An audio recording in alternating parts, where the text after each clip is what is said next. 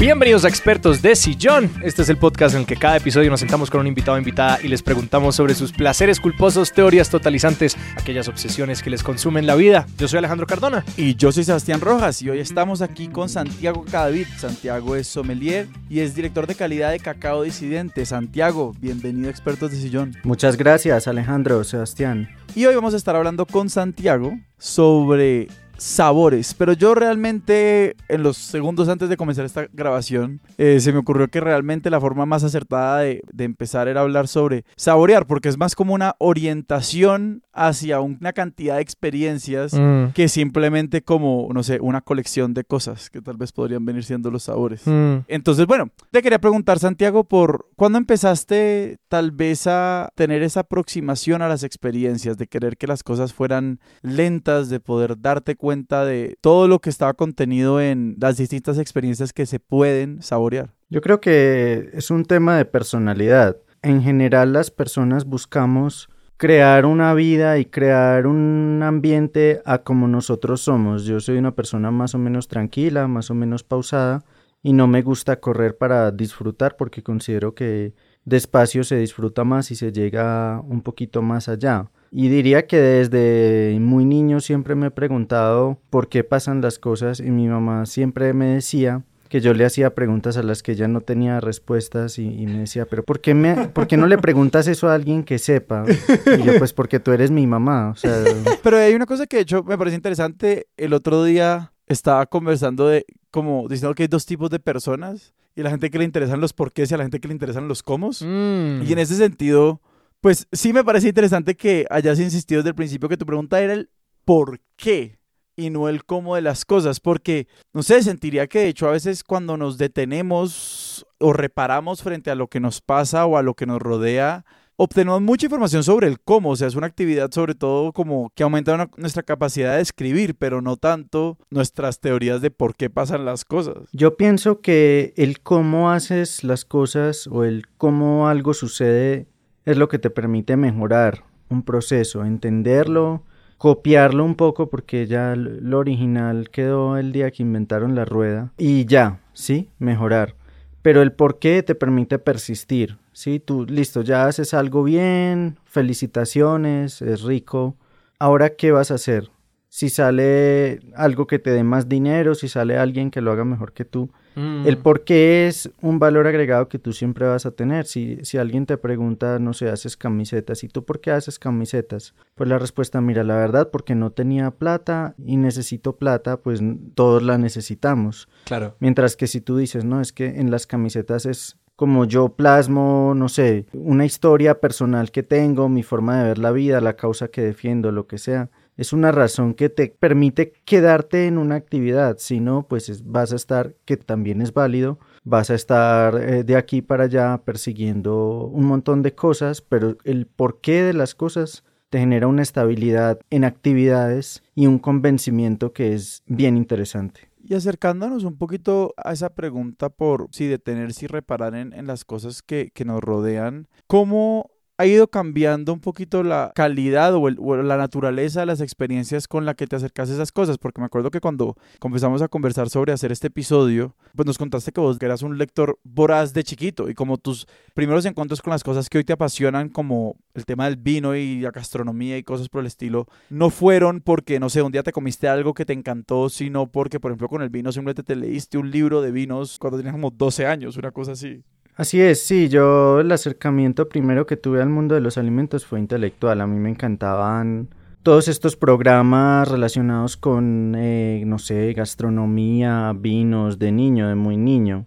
Pero era más como, digo yo, como cuando el adolescente, el niño de 13, 14 años se van al baño y, tienen pornografía. O sea, realmente no han estado con nadie, no, sí, sí, sí, no, no ni siquiera han tocado pero es como, uy, ¿cómo será esto? Sí, es un espacio de imaginación pura, eh, pues. Eh, entonces, e, ese es el lugar en el que tú te puedes imaginar que es lo más delicioso que hay en la vida.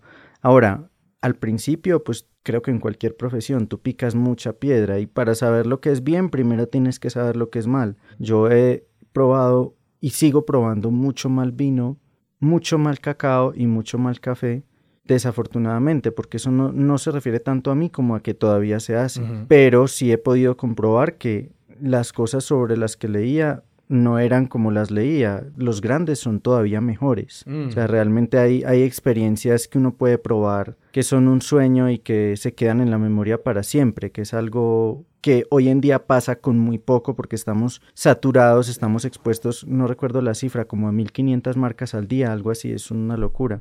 Entonces, ¿de qué nos acordamos? De casi nada de lo que hacemos o probamos. Y solo las experiencias verdaderamente trascendentes, dentro de un año le podemos decir a alguien, mira que probé esto en tal lugar.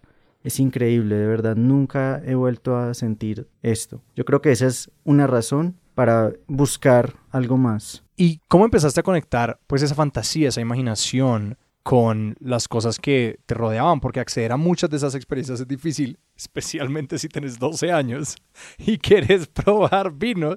Eso debe ser muy incómodo para los adultos que te pregunten porque es como, ok, ¿cómo gestionó esto? Y me preguntaba por un poco de cómo tu mamá y cómo vos empezaron a como encauzar esa curiosidad. Fue muy incómodo para los adultos, como dices. Para mí no. Obvio. Eh, eso sería que hicieran un, un podcast con mi mamá. Si quieren, luego les doy el número, pero ella lo cuenta mejor que yo. Una vez fui a una feria de gastronomía en el pueblo donde yo vivía en el momento, en España, y mm, mi mamá le preguntó a la persona encargada si podía probar una mistela, un vino dulce que tenían ahí.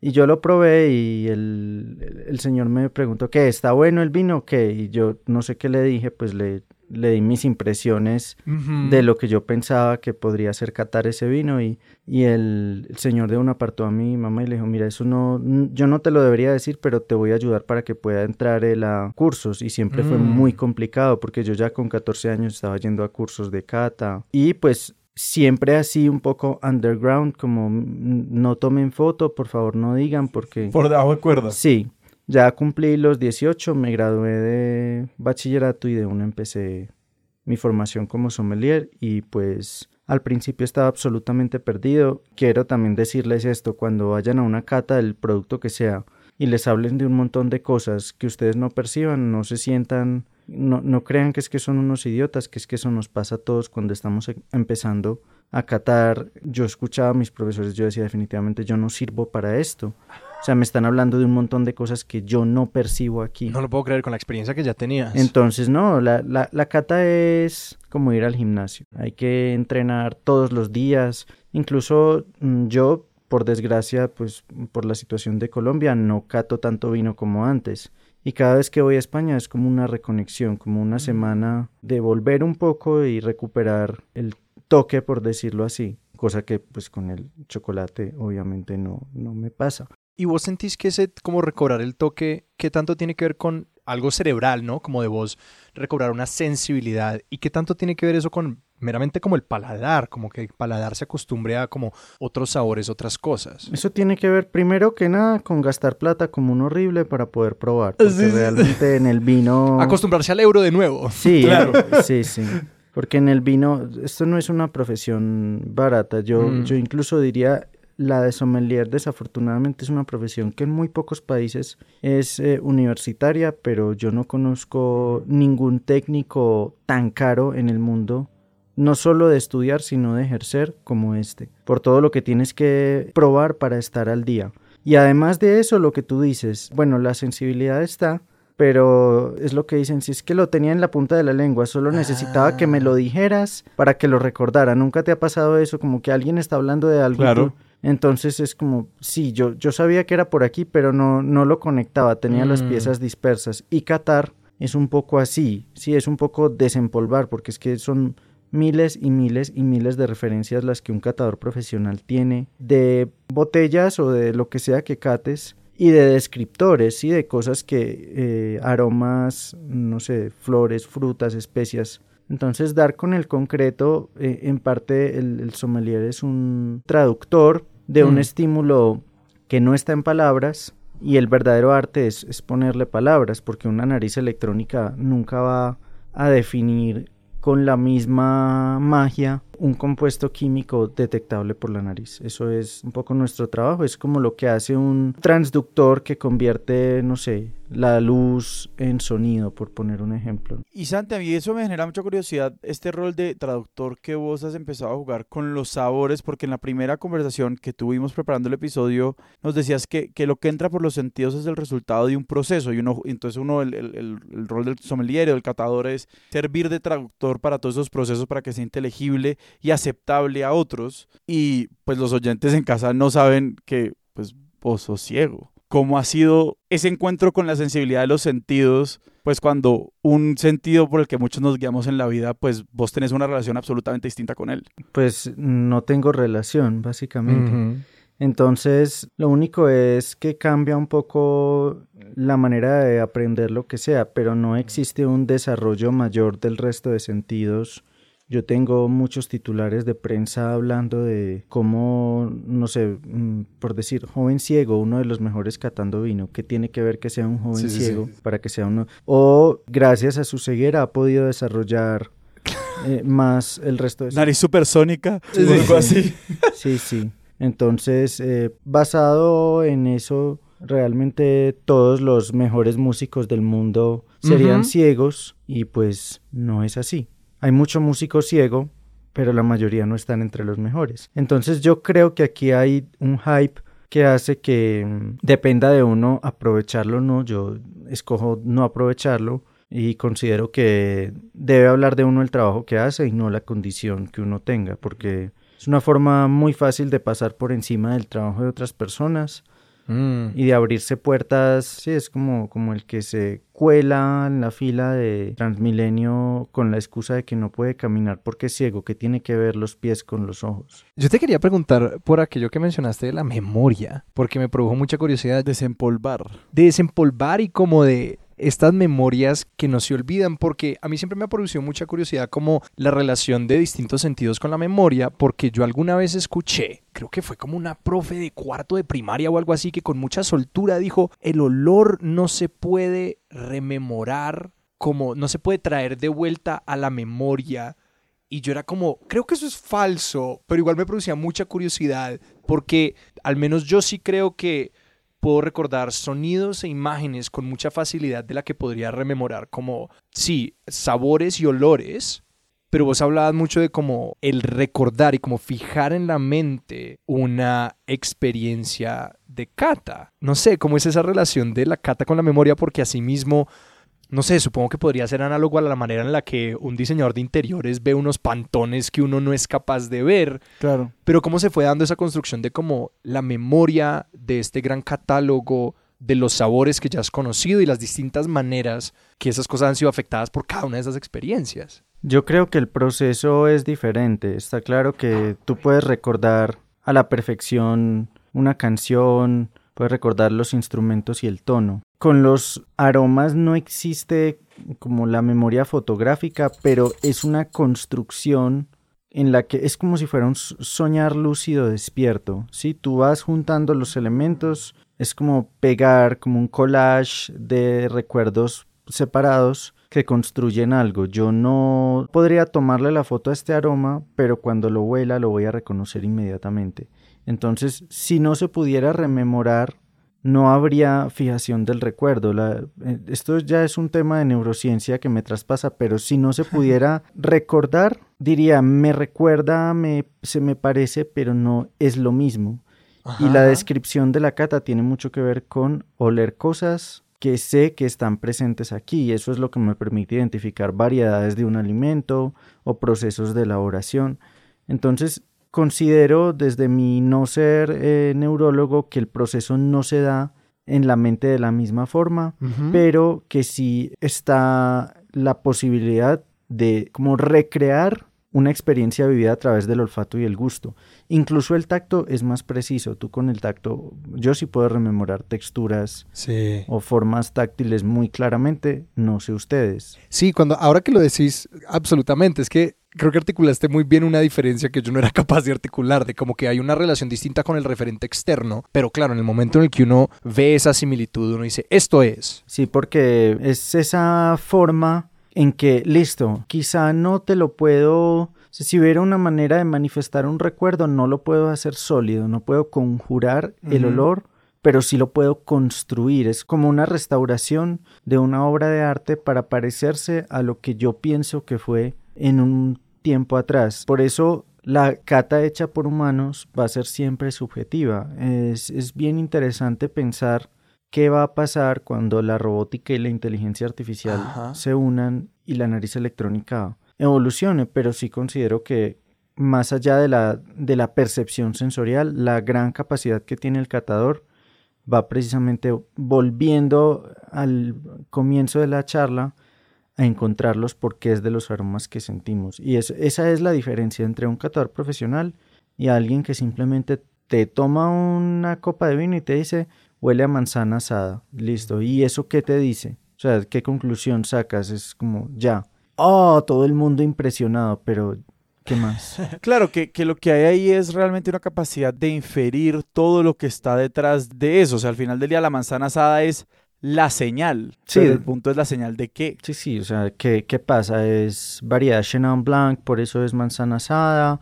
O también hay otra opción, que es que haya pasado por un añejamiento en barricas con determinado tostado. No sé, saca conclusiones, pero dime algo que no sepa. Mm. Y esa es la parte quizá más oculta a la gente, pero más importante de la cata. Yo cato cacao no para describirlo, sino para ayudar a mejorar el cacao, a diseñar el chocolate y a que el cacao cada vez sea visto como el gran alimento que tiene Colombia originario de acá. Te quiero preguntar por lo que decías sobre cómo notar unas cosas que están aquí, porque mencionaste que al catar hay ciertas cosas que pues que uno está detectando que están allí. A la hora de, no sé, por ejemplo, catar café, le nombran a uno gran cantidad de frutos o flores que uno podría percibir al interior de la cata.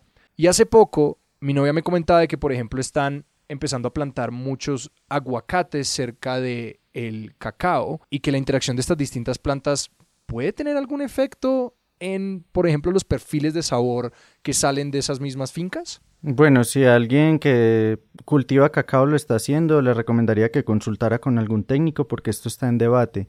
Mm. Pero es posible que el aguacate transmita, es posible que transmita una enfermedad que afecta a las raíces del cacao, entonces quizá no sea tan buena decisión. Ya llegando a tu pregunta, la verdad es que esto es una teoría, esto le llaman higroscopía, sí, que el agua hace de conductor y las raíces eh, pueden absorber ciertos compuestos aromáticos que se liberan o sino que las flores que se la polinización, hay diferentes formas de ver esto y para mí esto se resume en una sola palabra, marketing.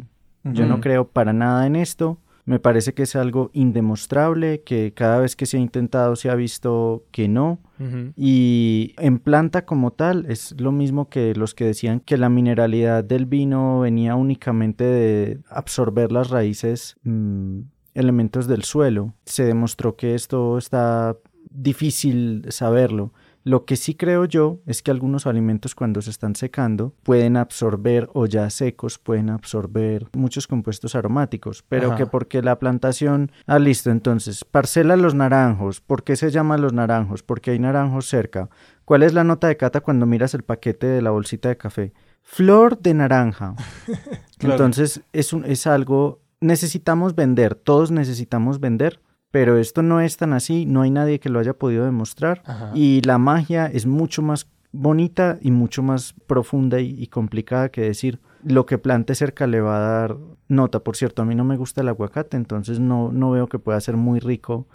Y yo tenía una pregunta porque ahí acabas de usar la palabra magia y yo me imagino que, que en el, digamos, pues por la naturaleza de tu trabajo, vos tenés que tener o tenés que cultivar como un cúmulo de referencias que tienen que estar relativamente asequibles a vos para que cuando detectes un perfil aromático, detectes algo en diferentes alimentos, lo puedas describir y conectarlo con esta cantidad de procesos que son las cosas pues que te interesa catalogar o de las que querés dar cuenta después. Y te quería preguntar entonces, ¿cuál es tu relación como con la sorpresa? ¿O qué tan frecuentemente vos te sorprendes y te quedas como sin palabras para uno, reconocer lo que tenés enfrente y para establecer una relación entre eso y unos procesos específicos. Creo que esta es la principal dificultad que va enfrentando un catador profesional de cualquier alimento cuando van pasando más, más años. Uno cata muchas cosas. Yo tengo algunos amigos que son críticos de vinos en revistas y ya todo les resulta conocido, es difícil. Entonces me sorprendo, me gusta mucho sorprenderme.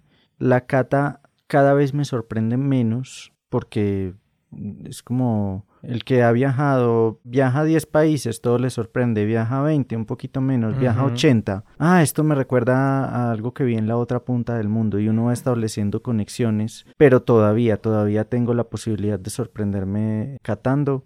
Viajar siempre me sorprende, las personas siempre me sorprenden y me gusta sorprenderme yendo a comer, me gusta mucho cuando catando algo me sorprende y me hace preguntarme qué pasó, porque esto fue así. Y sobre todo me gusta lo imprevisto como forma de quedarme con una cosa en vez de otra. Y creo que todos somos así. Si algo es exactamente lo que nos esperamos y nada más, es como bueno, sí, listo.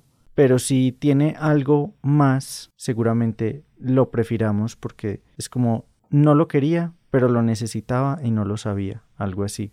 Mm. Entonces, siempre es eh, eso que nos ofrece más de lo que pensábamos que podía dar lo que terminamos explorando, ¿no? No digo todos, pero sí es como un tipo de personalidad que es cada vez más frecuente y Colombia es un país en ese sentido perfecto porque aquí nada se puede guionizar realmente, la vida sobre todo. Te quiero hacer una pregunta que va en como en dos sentidos.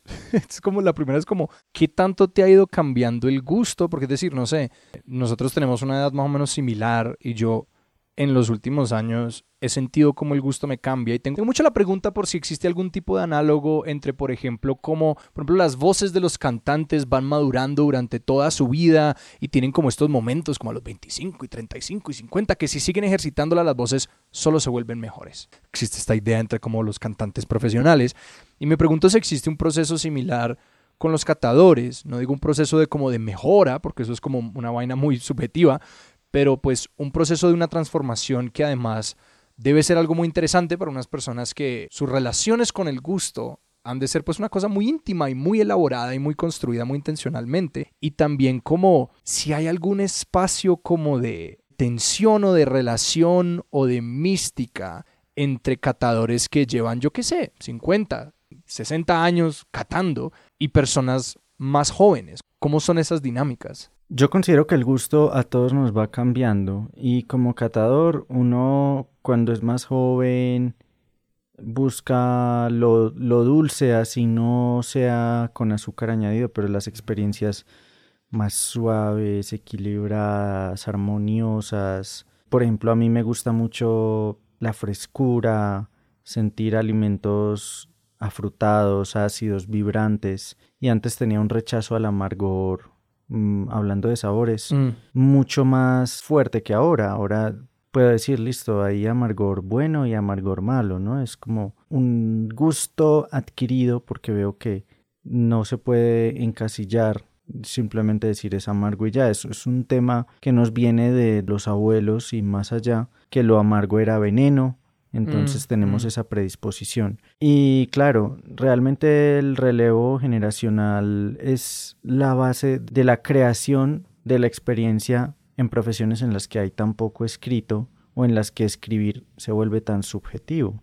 Porque si yo escribo, no sé, sobre los vinos del norte del Ródano, no va a dejar de ser mi experiencia subjetiva de Cata o la de otros 100.000, pero sigue siendo subjetivo. Mm. Entonces, es, no es como es un tratado de arquitectura, es mucho más subjetivo y todo lo que tiene que ver con los alimentos, desde la producción hasta la cata, es muy de tradición, de generar una tradición y de predicar o inculcar ese ejemplo, por decir mis profesores, que hacen que uno sienta lo que estoy haciendo tiene un sentido. Yo lo que les decía de que al principio no entendía nada es verdad. Es más, yo un momento que hablé con mi mamá y le dije, mami, creo realmente que te hice gastar un poco de plata para nada. Perdón. Perdón, eh, no estoy entendiendo absolutamente nada de lo que me están diciendo, pero pues al tercer, cuarto mes ya la cosa cambió. Y eso me enseñó una lección que es básica para el que quiera producir cualquier cosa y hacerlo bien. y es que buenas cosas toman tiempo, siempre. Y es, es, una lección de vida, o sea, eso es una lección para todo. Algo que me queda mucho de lo que estás diciendo es que yo nunca le había escuchado a alguien como afirmar que toma tanto tiempo. Yo siempre sentía, creía que las personas que entraban en, carreras de sommelier o de gastronomía o cosa parecida, como que entraban y era como, sí, esto todo va teniendo sentido. Como que me da mucho aliento que hayas pasado tres, cuatro meses de rigurosa, como riguroso entrenamiento completamente perdido, porque yo en las catas, como, no sé, las poquitas que he hecho, es como, sí, sí, sí, claro, por supuesto, ¿no? Como, como haciéndome muchísimo e intentando, intentando percibir aquellas cosas que me dicen que allí están. Ah, pero porque la gente tiene mucha carreta, porque la primera lección que ningún profesor te la enseña, si estudias cualquier sommelier, cualquier catador de café, es a echar carreta, sobre todo si vas a trabajar en lo comercial. Claro. Entonces, pues la verdad es que es triste decirlo, pero más en un país en el que la gastronomía no es tradición, todavía son muchos los que tienen que catar y eh, o se sabe en el guion o algo así, pero es, es, necesario tener un acercamiento íntimo con lo que estás catando, ¿sí? expresar tu opinión, la que sea, y pues lo vemos, ¿no? O sea, Qatar es difícil, el vino es un mundo complicado, entonces si tú trabajas vendiendo vino, vas a un restaurante y tienes que ayudar a los, eh, al personal, a los meseros y decirles, mira, le vas a decir al cliente que aquí vas a encontrar estas y estas notas, mm. pero tú se lo estás diciendo, realmente eso no es así porque el vino está vivo, o sea, los mm. alimentos están vivos, de una u otra vez algo puede cambiar, algo va a cambiar, de una a otra botella abiertas a la vez, algo va a cambiar Mm. Entonces la experiencia de decirle a alguien lo que va a encontrar es un poco como la intermediación de un sacerdote entre Dios y el creyente, algo así. El acercamiento, para mí, el acercamiento correcto debe ser íntimo y personal. Hay algo igual de la cata de alimentos, sobre todo, que me parece que es mucho de, de detectar lo mismo que alguien o de, o de afirmar como lo que la otra persona te está diciendo. Exacto. Volvemos a, los primeros cuatro meses de entrenamiento donde uno no tiene ni idea de lo que está pasando o cosas por el estilo. Pero al mismo tiempo hablaste ahorita de poder expresar la propia opinión sobre lo que uno se está enfrentando. Entonces sí te quería preguntar un poquito cómo, cómo es esa construcción de esa confianza en los propios sentidos y en el propio gusto de uno. Sobre todo me imagino que en momentos donde uno pues sí tiene que entrar a controvertir como mm. lo que otra persona seguramente en, muchas situaciones como con tal vez más poder o como cualquier otra cosa, no le dicen, no, eso no sabe a lo que vos me estás diciendo que sabe. Pues sí, es un punto interesante porque esa confianza al principio se empieza a construir a partir de los demás, ¿no? Como cuando alguien dice tengo poca autoestima, entonces la gente empieza, no, tú vales mucho y publica una foto, uy, estás divina, de verdad, mamacita, tal cosa. Entonces, uy, ya me siento mejor, me siento, sí, pero la realidad es que en mi caso la construyeron los concursos. Cuando yo sentí que estaba catando y que adivinaba el vino, yo dije, no, si sirvo para esto, por aquí tengo que seguir. Entonces, aparte, la confianza se construye entrenando mucho, se construye... Pues yo sí conozco muchos que no lo hacen. A mí sí me encanta el tema de, de, adivinar, el tema de jugar, el tema de probar. Esto qué es, esto qué es, este vino qué es. Eso se llama cata ciegas. Además, hay otra cosa que mencionas y en las catas sucede mucho. Para mí la mejor cata es en la que nadie habla. ¿Por qué? Porque si el catador te dice lo que está sintiendo mm. y tú no tienes esa confianza porque a lo mejor o no sueles catar o no catas el producto seguido, te sugestionas. Mm, claro, eso era lo que estaba sintiendo. lo que me acaban de decir, eso era lo que estaba sintiendo. Entonces, y a la gente le da pena hablar cuando uno pregunta, bueno, y cuéntenme cuáles son sus impresiones. Cric, cric, silencio sepulcral porque creen que van a hacer el ridículo.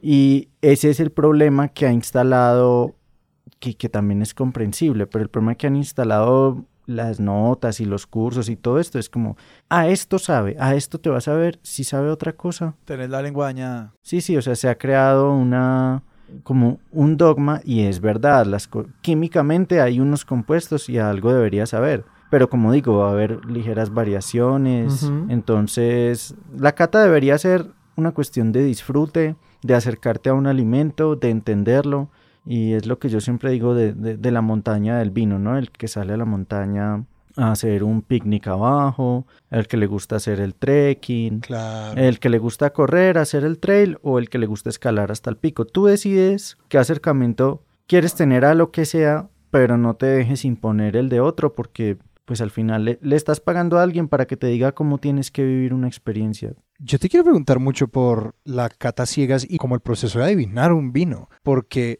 me pregunto muchísimo de básicamente cómo eso cómo está indizado en tu mente, tal que vos al probar el vino como intentame describir un poquito qué está pasando porque ya no estamos hablando como de las notas y los sabores, y pues, sino pues como un catálogo muy profundo de como, de que no sé cómo está organizado, de por qué están todas estas regiones, todos estos procesos, como que si tuvieras que describir un proceso que probablemente es mucho menos lineal de lo que te estoy pidiendo que describas, ¿cómo pasa? Y digamos, si vos llegas a un punto en el que es como, hmm, no sé si es este o es este, ¿qué está pasando allí? Probar muchas cosas, preguntar mucho, crear un mapa mental que te permita, no sé, entender cómo se comporta la misma variedad de lo que sea vino, cacao, café, lo que sea, en diferentes climas, en diferentes procesos.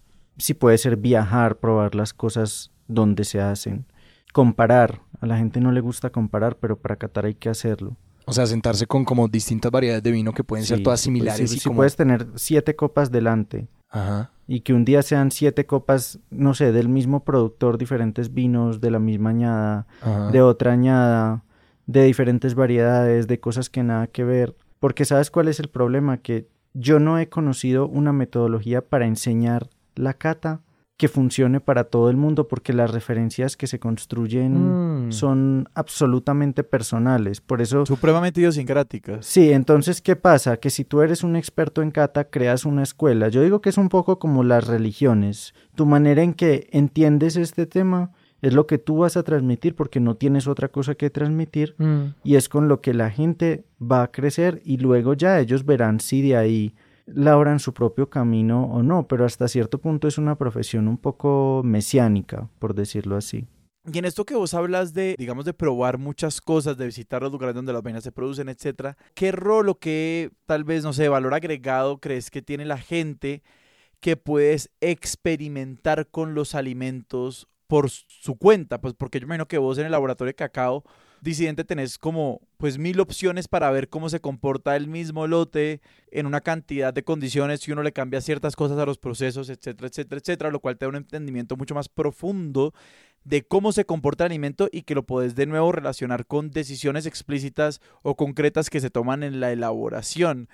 La gente que hace vino, por ejemplo, o que fabrica cualquier cantidad de alimento, a la hora de catar ¿Vos crees que tienen como una ventaja sobre la gente que, que, no tiene esa posibilidad? El productor como tal. Pues sí. Es que es diferente porque el acercamiento que tiene un catador al acercamiento que tiene un productor es distinto. El productor siempre va a sentir, como a interpretar los alimentos de la categoría que él produce desde como para él deben ser las cosas, ¿sí? Como el músico que tiene una estructura para el género que él toca, no sé si toca blues, y escucha un blues completamente diferente en estructura a lo que él hace y si es muy dogmático pues va a decir esto no se, no se debe hacer así y eso no habla de la calidad musical de la pieza sino de su visión de lo que es el blues. Entonces el productor también o sea yo fermento así yo seco así si no se hace así pero está bueno igual me voy a dar cuenta y voy a decir para mí esto no se hizo así y pasó esto el catador cuando hace bien las cosas es mucho más encontrar primero lo que hay, después por qué está ahí y después entender cuál es el potencial, qué se puede hacer, sacar conclusiones más allá. La cata es un proceso eh, multidisciplinar donde participan muchas cosas, que sirve para muchas cosas. Yo cuando cato puedo ayudar a un productor a mejorar, puedo ayudar a un producto a venderse, puedo ayudar a una empresa a saber qué hacer con algo, a un consumidor a disfrutar más de algo. Entonces, muchas veces la gente dice, es una profesión no tan útil, pero toda la cadena de alimentos necesita del análisis sensorial. Es más, mm. Audi gasta una cantidad de plata en alguien que analice si sus carros nuevos se sienten, se tocan, huelen a lo que debe sentirse, tocarse y olerse un carro nuevo, cerrar la puerta, olerlo. Mm. Es la experiencia. O sea, nosotros vivimos para la experiencia. Y ahí, ¿cómo ha sido, digamos, no sé, tu relación con, mm, me imagino que lo que es como tu propio dogma incipiente sobre el cacao, sobre todo, pues porque es un terreno donde yo entiendo que está todo por hacerse o, o mucho por construir, en el que vos estás jugando ese rol también de, pues no sos necesariamente un productor, pero pues sí estás muy metido en la fabricación. Entonces, ¿cómo estás revisándote como tus propios, por decirlo así, sí, dogmas sobre cómo se pueden hacer las cosas para permitir que el espacio se desarrolle de la forma, pues, digamos, más amplia posible? Claro, y, y que es un espacio donde las carretas un poco están por contarse, porque también, según entiendo, el cacao históricamente, pues sí ha estado muy desconectado de su origen, es una cosa que se exportó y que está esta relación de cómo cacao se convierte en chocolate y hablamos es más como de chocolate y chocolate es Europa, mientras que es como no, esto viene de un lugar que es el cacao y, y siento que esa historia, pues esa carreta en términos de, de, de como lo decías, todavía está mucho por construirse, entonces me produce mucha curiosidad como estar como en la punta de ese, de ese desarrollo. Pues mi dogma realmente es que uno hay muy pocos lugares a los que debe ir para sufrir, al hospital, al juzgado, al cementerio, pero uno no debe comer para sufrir. Mm. Entonces, no me importa la historia que tenga, no me importa de dónde venga, yo no me voy a comer algo que me va a saber maluco y que voy a tener que convencer a mi mente de que mm, estoy haciendo algo útil para el planeta, estoy ayudando a... No, no. La responsabilidad que uno como consumidor y como profesional le debe pedir a quien produce lo que sea es que sea bueno. Que puede ser más barato, más caro, listo, y que va a influir en la calidad, pero si vas a hacer algo que sea rico. Yo siempre le... formamos en Cacao Disidente a muchos profesionales de la cadena del cacao y de la gastronomía. Entonces, varias chocolaterías han venido a estudiar con nosotros. Siempre cuando probamos cosas, yo les digo, ¿tú le darías esto a tu mamá? Sí, no, listo. Entonces, es producir algo que yo mismo me coma. Yo ahorita tengo un montón de chocolate disidente encima y es para regalar, porque me gusta porque está rico y seguramente en cada lugar donde lo regale me voy a comer un poquito. Entonces, sí. Entonces, Ganamos todos. Entonces, para mí, eh, en la construcción del cacao como bien de lujo en Colombia, que además yo participo en esto no solo con el cacao, lo más importante es crear el arraigo de que producimos cacao porque es algo bueno, que, se, que sepa bien, que haga bien producirlo, que haga bien consumirlo. De paso nos quitamos de encima un montón de commodities que nos esclavizan o que esclavizan a otros, como la leche en polvo, como el aceite de palma. Y entendemos que si algo es bueno, no hay que ponerle tanta cosa, ¿no? Como es que dicen que el que hace magia no necesita trucos, es, es lo Hmm. mismo, o sea, si está rico no le tienes que poner ni tanto azúcar, Mm. ni le tienes que poner vainilla, ni le tienes que... porque está bueno. Y en la cocina y en todo es una escuela, como hay otras, pero esa me parece bien, o sea, como, listo, es, te tengo un atún, el atún es delicioso, no le puse nada o casi nada más, porque está rico y quiero que lo disfrutes. Nosotros buscamos mucho eso y creemos además que es, es muy importante que cada territorio sepa un poquito diferente para que la carreta se sostenga en verdades y para que cuando lo pruebes estés viajando un poquito y te animes y digas yo quiero conocer el lugar de donde esto viene y ayudes todavía más a la construcción de territorio que al final el cacao por los territorios en los que está es lo que hace, es una construcción de país. Te quería preguntar, mencionas viajar y muy al comienzo de la conversación mencionabas cómo tu búsqueda de los sabores, tu búsqueda de esta práctica de la cata venía de un tema de carácter, venía de una paciencia y de un disfrute que se construye lentamente. Y te quería preguntar cómo esa filosofía impacta pues tu encuentro con todos los otros sabores que son experienciales, que son sí, como propios a conocer a las personas de un lugar, de un lugar nuevo, de recorrer un lugar nuevo.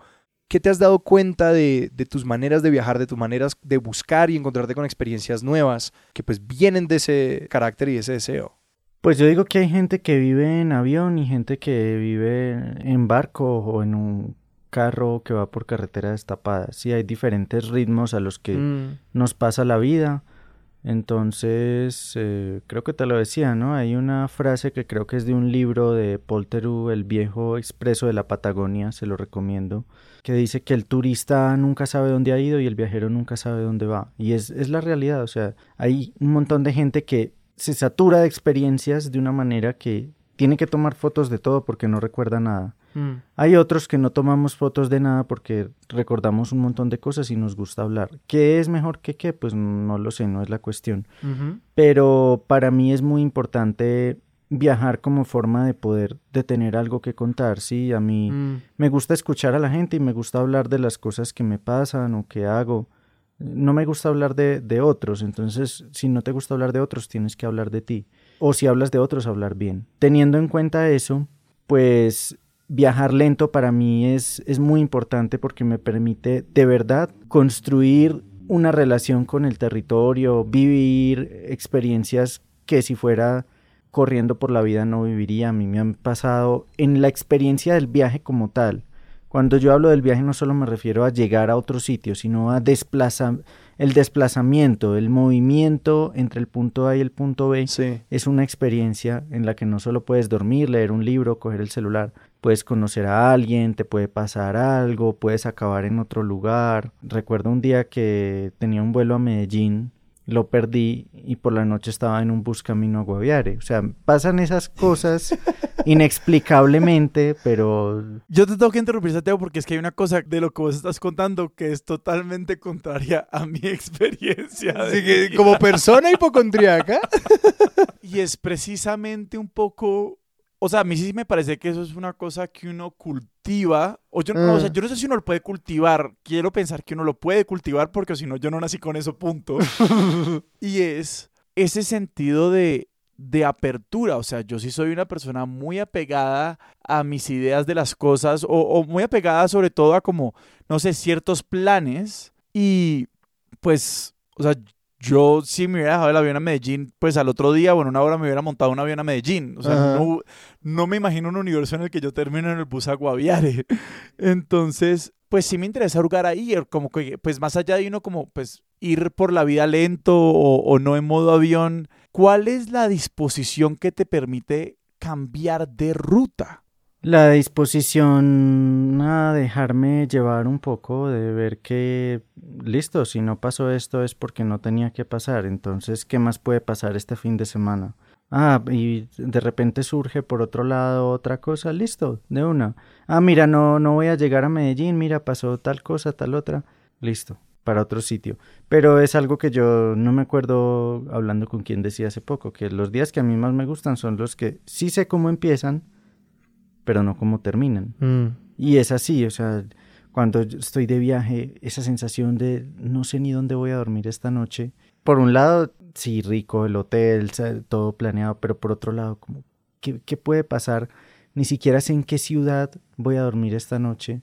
Porque para rutinas yo trabajo, estoy en Bogotá, cojo un carro, sé de dónde a dónde. ¿Por qué voy a ir a otro sitio a hacer lo mismo que hago en Bogotá? No, no Ah. le veo ningún sentido a eso. Hay un, em, un artículo de More to That en Medium, que es, eh, creo que es Travel is no cure for the mind, que habla precisamente de eso, de que si vamos a viajar porque tenemos problemas, lo único que vamos a hacer es llevarnos los problemas con nosotros a otra parte, ¿no? No, no viajes para huir de nada, viaja por el gusto de viajar, por el gusto de hacer otra cosa, pero no para escapar, sobre todo la gente que se cambia de un lugar a otro porque dice, no, es este lugar lo que me está trayendo problemas. Sí, la cura geográfica. Y realmente eso no, yo, yo estoy de acuerdo con ese artículo, eso no funciona, lo que funciona es uno estar bien por dentro y abrazar la oportunidad de tratar a otra gente, de comer otras cosas, de hacer otras cosas. Y en particular a mí me gusta mucho como combinar un poco eso de sí, conocí lo que había que conocer aquí, pero también viví como realmente se vive acá, no, Mm. no sentir, a mí, a mí la sensación del, del turista no es que me convenza del todo. Sí, que es como encontrar un punto de acceso a cómo... Porque yo, yo intento viajar también muy así y con lo que yo he dado es como intentar buscar como quién me puede dar un punto de acceso a la manera como ellos están viviendo este lugar.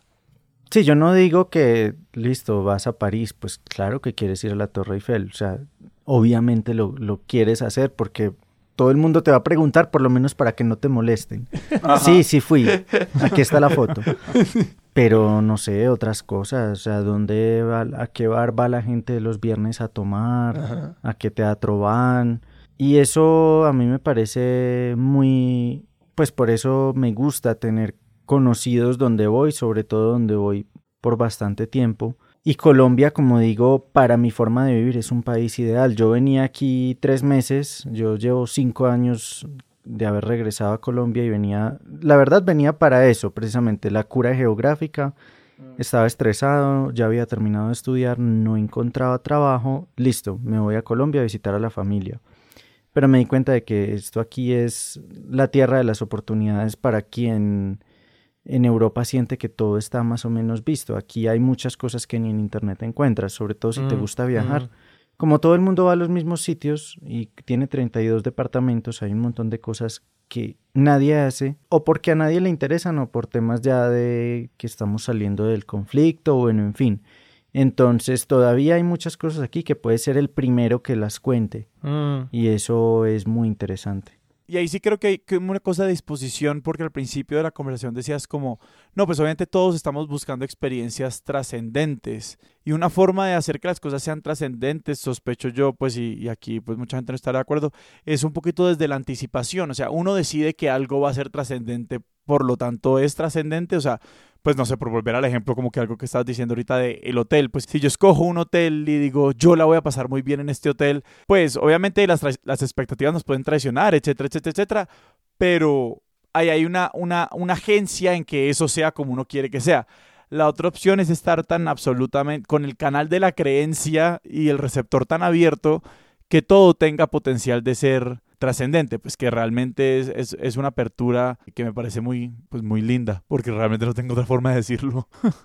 Pero para mí eso de prepararse para la gran noche no funciona tan bien en el sentido de que, pues sí, era lo que esperabas. Sí, o sea, fue increíble, no sé, vas a la final de la Champions League, pues es increíble, pero es una final de la Champions League, o sea, es distinto a cuando algo pasa que sale completamente del guion. Mm. Aún así, si nos ponemos muy canzones, dejarse sorprender muchas veces es una decisión, ¿sí? O sea, no es que tampoco te suceda si tú, tú decides si quieres seguir un plan o no, eso ya es una decisión, pero sí es cierto que hay una diferencia entre prepararlo todo y tener, listo, yo no digo que uno vaya, tenga que ir en plan judío errante, pero si quiero hacer esto, pero tengo la apertura de que si pasa tal cosa, si pasa tal otra, decido sobre la marcha. Si el hotel no me gusta, me voy a otro, o a lo mejor no reservo hotel y allá busco. Mm, no sé, si encuentro que me pasó a mí hace poco la forma, porque me lo proponen allá en el pueblo de ir a buscar delfines cuatro horas por el río, pues los busco. Es esa sensación de hacer cosas que no tenía previstas, que no, ni siquiera sabía que se podían hacer, pero precisamente como confié en la gente que conocí allá, que está allá, y no en el que desde TripAdvisor o desde una agencia o desde donde sea me dice, esto es lo mejor que puedes hacer. Claro. Porque en, en todo hay intereses hoy en día, ¿no? O sea, todo el mundo quiere que digamos que lo suyo es lo mejor, y por eso yo admiro a los pocos influenciadores que de verdad dicen lo que, sienten cuando prueban una, experiencia de lo que sea. Claro, son muy pocos. Porque muchas veces también los invitan al lugar, entonces está esta obligación tanto profesional como pues social y como de cortesía de como no, pues no voy a hablar, si no me gustó la experiencia pues sencillamente voy a como hablar a un nivel tres estrellas de lo que sea que pasó porque pues también soy un invitado aquí, entonces está atravesado por eso. Y algo que me está haciendo pensar mucho es de que creo que tenemos como al frente muchos guiones y muchas expectativas, incluso de cómo se ven las experiencias inesperadas. Porque algo que estoy pensando de como mi propio acercamiento a eso, de que yo estoy a algún punto en la mitad de este espectro que dibujan ustedes dos, de Sebastián en como, por favor no me cambien los planes, y vos como, bus a Guaviare. Lo que yo creo que a mí me pasa a veces es como que digo, voy a ir en busca de aventura. Entonces es como, te llamo y como cancelo el avión a Medellín, ¿no? Como que yo estoy interviniendo la experiencia mucho, como buscando ese espíritu de la aventura y de que asimismo existen muchos guiones de cómo se ve la aventura, ¿no? Y de cómo se ve lo inesperado y que pues pisotean mucho esa posibilidad de, no, no, no, cómo se ve algo que no te puedes imaginar. Para eso no se pueden hacer planes. Sí, pues un ejemplo de experiencia que también invierte un poco y, es una pregunta para Sebastián, algo que me pasó en Casanare en abril. Yo tenía una reserva para un ato en un pueblo muy bonito que se llama Trinidad, ya llano adentro. Pero eh, no sabía, y anótenlo por si quieren ir al llano en Semana Santa, jueves y viernes santo, ninguna transportadora funciona. Entonces yo llegué de Boyacá felizmente, perdón, de Maní, llegué a Yopal y me encuentro que no tenía forma de llegar a Trinidad, no había cómo, no había cómo.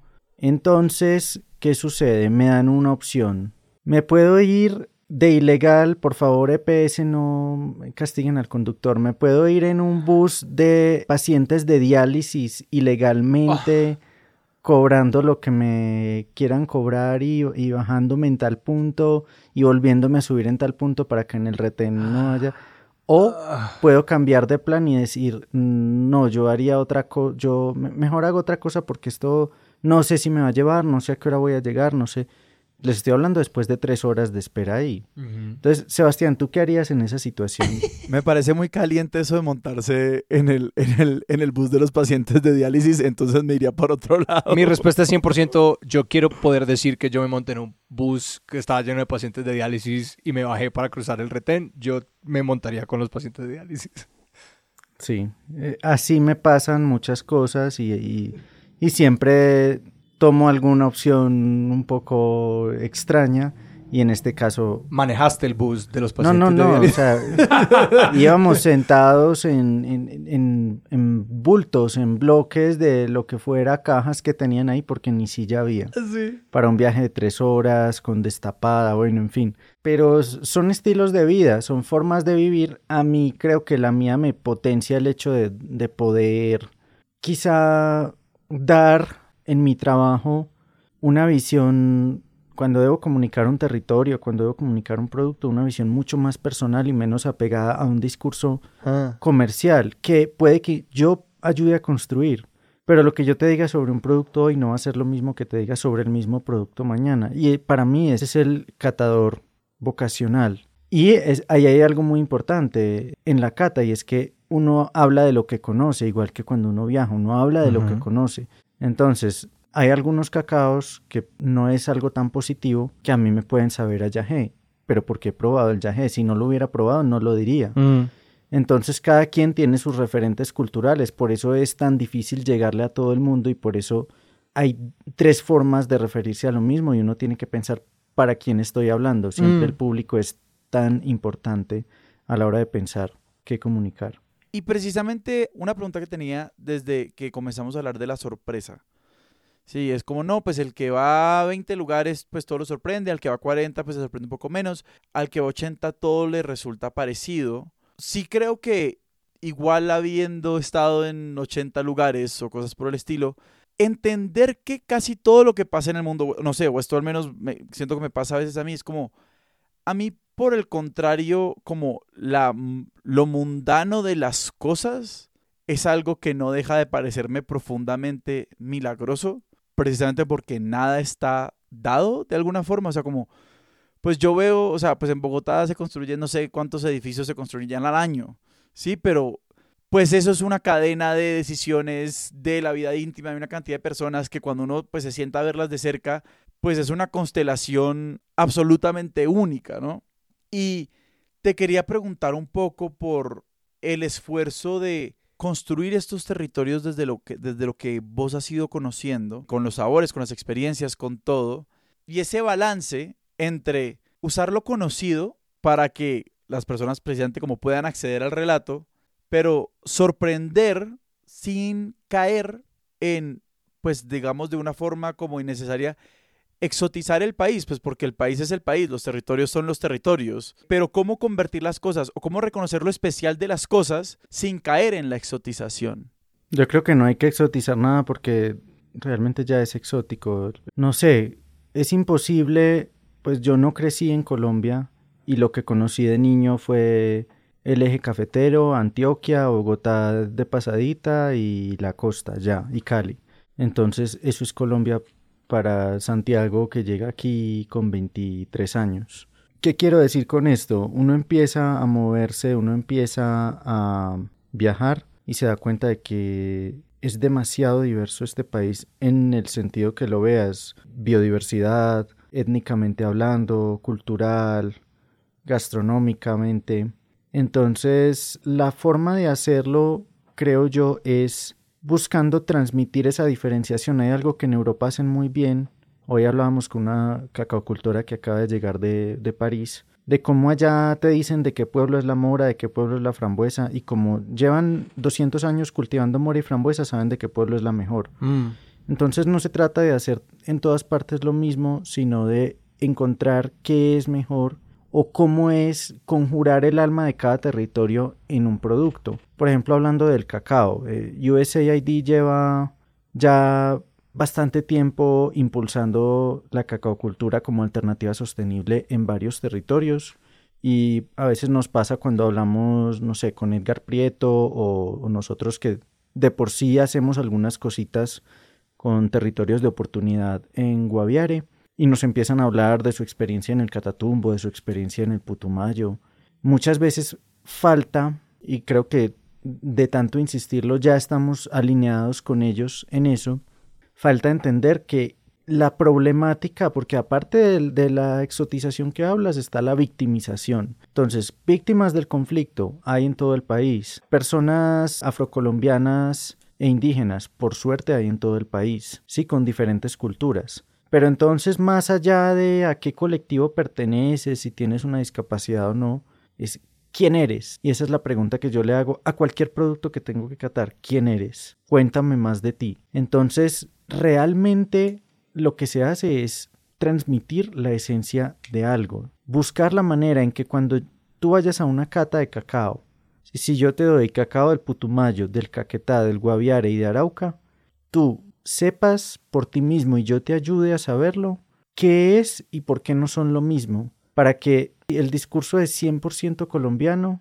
ya no de más, porque 100% colombiano son millones Claro. de kilómetros cuadrados, una cosa absurda que ya no se puede seguir diciendo. Hay que ir más allá al departamento, a la región, al pueblo, a la comunidad, a la gente, para encontrar esa manera en que no vendamos como por, por lo que ha pasado, sino por lo que hay, por la diversidad que hay y porque las cosas se estén, se estén haciendo bien, que eso es muy importante. Santiago, muchísimas gracias. Muchísimas gracias. No, gracias a ustedes. Eh, Santiago, si la gente te quiere seguir a vos en, no sé, en redes sociales o a tus proyectos o seguirte la pista, ¿a dónde los podemos apuntar? Bueno, en este momento estoy en un hiato temporal de, de redes, estoy a punto de volver con un tema de comunicación de gastronomía y vino que básicamente queremos es, quiero ser la persona en, en que confíes a la hora de comprar algo especial Mm. o de ver dónde ir o qué hacer.